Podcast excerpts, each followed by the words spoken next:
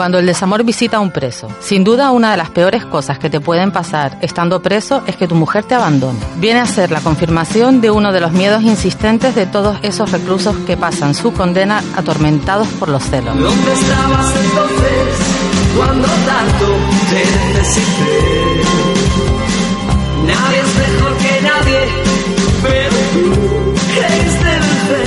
nada más y nada menos que la pesadilla recurrente hecha realidad.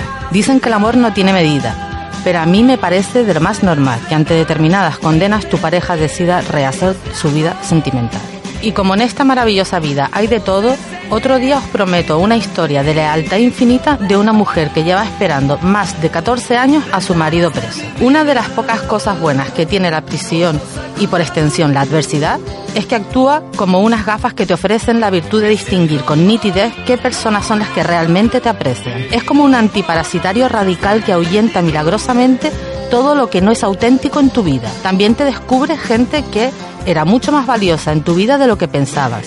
El último de la fila se encuentra entre mis básicos de mi repertorio de guitarra. El otro día cantaba con él Insurrección. Os vais a acabar pensando que me paso el día tocando la guitarra y que conste que no es así. Y noté que se le nublaba la mirada al cantar eso de ¿Dónde estabas entonces cuando tanto te necesité? Dejadme que os resuma su historia.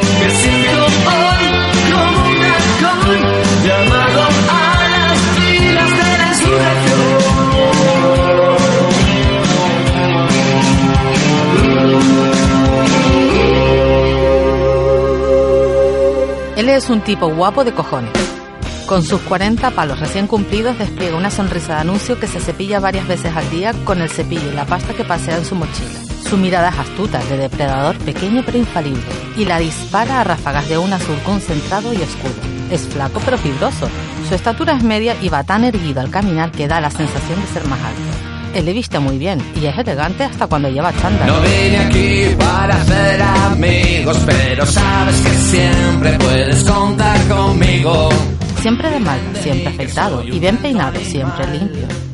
Pero en el fondo soy un sentimental. No va perfumado porque el perfume aquí está prohibido, pero él siempre huele a jabón. Es fácil creerle cuando dice que siempre ha tenido todas las mujeres que ha querido y alguna más, pero que la mujer de su vida se le escapó. Él le representa una de las imágenes que más me impresiona cuando entré en prisión. Dame una sonrisa de complicidad.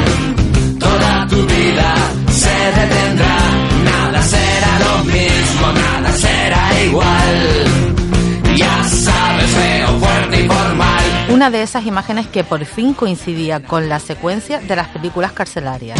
Me asomé al diminuto gimnasio del módulo y le vi siendo dominadas en una barra incrustada en la sucia pared, sin camiseta, mostrando toda la espalda y los brazos tatuados. Seguro que por un buen artista. Dos grandes pistolas en el centro de la espalda como si fueran alas, frases lapidarias y fechas simbólicas. El rostro de una mujer bonita, estrellas, adornos florales entre calaveras sombrías y un dios griego majestuoso y muy bien dibujado en el costado derecho. No pienses que estoy muy triste si no me ves sonreír. Es simplemente despiste, maneras de vivir. Todo bañado en sudor y al son de sus bramidos. Estética taleguera al más puro estilo Hollywood, pensé. Un buen día se acercó a mí y con mucha educación me dijo algo así como, se nota mucho que tú no eres de este mundo. Se nota hasta en tu forma de caminar. Te lo dice un tío con muchos años de cárcel. Al principio no acabé de entender el significado de aquella aproximación. Me sorprendió mucho y enseguida me di cuenta de que lo único que pasaba es que él anhelaba el contacto con cosas que precisamente no fueran de este mundo. Ahora desayuno muchos días con él y con un colombiano al que llaman parcero, y con el que cuando hablas te sientes como en la mismísima Hacienda Nápoles hablando con Pablo Escobar. De esos desayunos os tengo que hablar algún día. Él le lleva en la espalda muchos años de cárcel, de los cuales algunos ha cumplido fuera de España. Tras varios años de búsqueda y captura por tráfico a gran escala, fue finalmente detenido por la Interpol en Rabat. Por mucho poder y dinero que tengas, Isaac, es un castigo vivir huyendo con mujer e hijos. Un puto caos. Si no te portas bien, te echarás pronto a perder y caerás en el infierno. me dice él mientras moja una magdalena en su infusión de manzanilla. Si viajas solo, hasta puede ser divertido. Pero así no, hermano, así no. Tiene un punto este chico de dignidad que me asombra. Me dice con una sonrisa enigmática que esconde un así es la vida. Sin riesgo no hay gloria, Isaac. Y yo perdí. Ahora cabeza alta, me toca pagar y punto, me pasé de listo. Siempre me prometí a mí mismo que era la última vez y que esa iba a ser la última operación y al final fue la última operación la que terminó conmigo. Voy a intentar reproducir sin florituras la breve confesión de su derrota en el amor en forma de abandono. A ver si consigo que os podáis imaginar mi sensación cuando la escuché. Pido disculpas por los tacos que se emplean. Me han parecido absolutamente necesarios para que el relato no pierda autenticidad. Vale, te pongo en situación. Me dice, casi con cara de arcada, destapando las ganas de vomitar esa lava de dolor que lleva dentro y que sigue incandescente. Llevo ya tres años en una cárcel de Marruecos, ¿ok? Una cárcel, tío, que no te vas a poder imaginar por mucho que te cuente. Vamos a ver, ni vis a vis ni nada. Un agujero oscuro, rollo mazmorra. Sí, sí, mazmorra. De las peores cárceles del mundo. Pero vale, vale. Ya te contaré esa película que no te lo vas a creer. Bueno, al tema. Ahí estoy yo, tío, rodeado de peña muy chunga aguantando el tirón que no sé ni cómo, luchando por levantarme cada día en ese infierno, sin rendirme, ¿sabes, no? Tirando de huevos porque ahí hay que sacar las manos a pasear tío cada dos por tres. Pim, pam, pum, marcar la cancha. Ahí las navajas y los pinchos vuelan. O te ven fuerte o eres hombre muerto. Y te follan literalmente, ¿sabes? Sí, sí, no pongas esa cara. Te follan. Pero la verdad, yo estaba muy fuerte. Así como me ves ahora, ¿ok? ¿Y sabes por qué? Pues porque tenía amor, tío. Amor. Joder, no me mires así, coño. Sí, sí, mi mujer y mi hija. Eso sí que es energía, hermano. Porque en ese momento no hay más luz que ella, ¿sabes? Lo son todo, joder. Todo. Y bueno, que te quede claro. Yo aquí pringado. Pero ya me conoces, ¿no?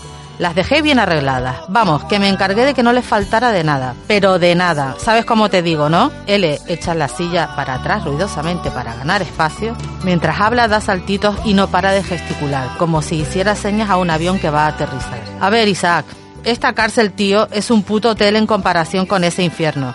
Que sí, que sí, que esto también es una puta mierda. Pero eso era el infierno, el infierno. Y lo que te digo que ya me conoces, que yo no soy de quejarme, ¿eh? Bueno, eso, que yo ahí aguantando, motivado, fuerte, tío, a pesar de todo. ¿Y sabes por qué? Porque mi mujer me dice que está a muerte conmigo, que me quiere, que me espera, que me espera, joder. ¿Sabes lo que significa eso? Vamos a ver, vamos a ver. Eso como que lo es todo, ¿no? Pero espera, espera que te vas a cagar. Porque un buen día, ¿qué digo? Un puto día, un puto lunes por la tarde, llovía, tío, llovía mucho, tío. Y eso es raro en el puto Marruecos, ¿eh? Pues llovía, como en su puta vida.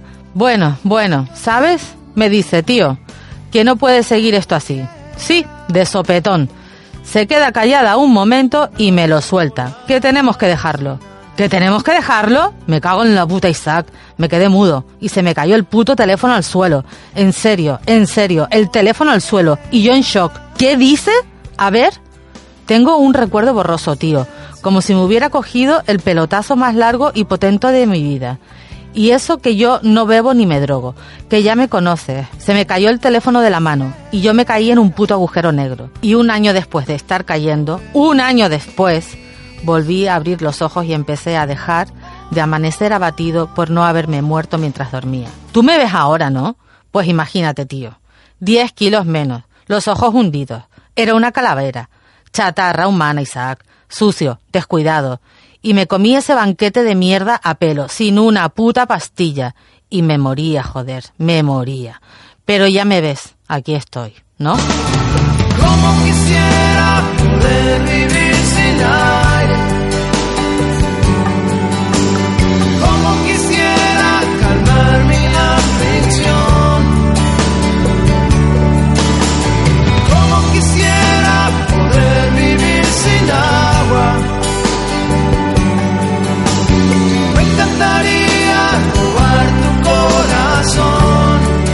Me cuenta todo eso, sus labios tiemblan con cierta emoción y su mirada se vuelve inquieta, oscura y extraviada como la mirada de un hombre que verdaderamente ha experimentado un dolor inhumano que solo se puede intuir. Creo que soy capaz de entender cómo tras esa llamada él le perdió completamente la ilusión por la vida. A veces la adversidad se viste de araña insaciable y despliega por tu vida una red como un drama asfixiante y mortal. Y ya ves, Isaac, que yo decía, no puedo, no puedo, imposible, me cago en la puta, que no puedo, que no, ¿cómo que no puedo? Al final, claro que puedes, siempre puedes. Amigos, somos mucho más fuertes de lo que pensamos. Cuando la vida te pone a prueba te das cuenta. Hay que creer en uno mismo. Rayando el sol, rayando por ti. Esta pena me duele, me quema sin tu amor. Ni nos imaginamos hasta dónde podemos llegar. No había forma de comerme esa basofia que me daban en la cárcel de Marruecos y al final comí. No podía dormir hacinado y rodeado de tíos que apestaban y acabé durmiendo a pierna suelta. No hablaba con nadie y acabé hablando árabe y francés. Incluso acabé haciendo algún amigo. Rayando el sol,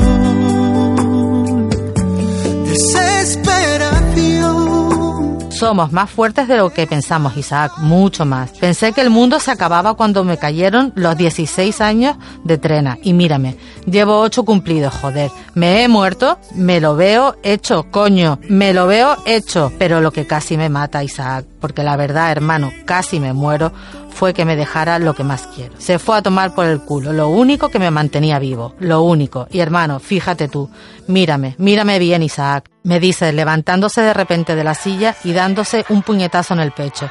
Aquí me tienes, ¿sí o no? ¿Encontraré a una mujer que me quiera? O quién sabe, a lo mejor unas cuantas.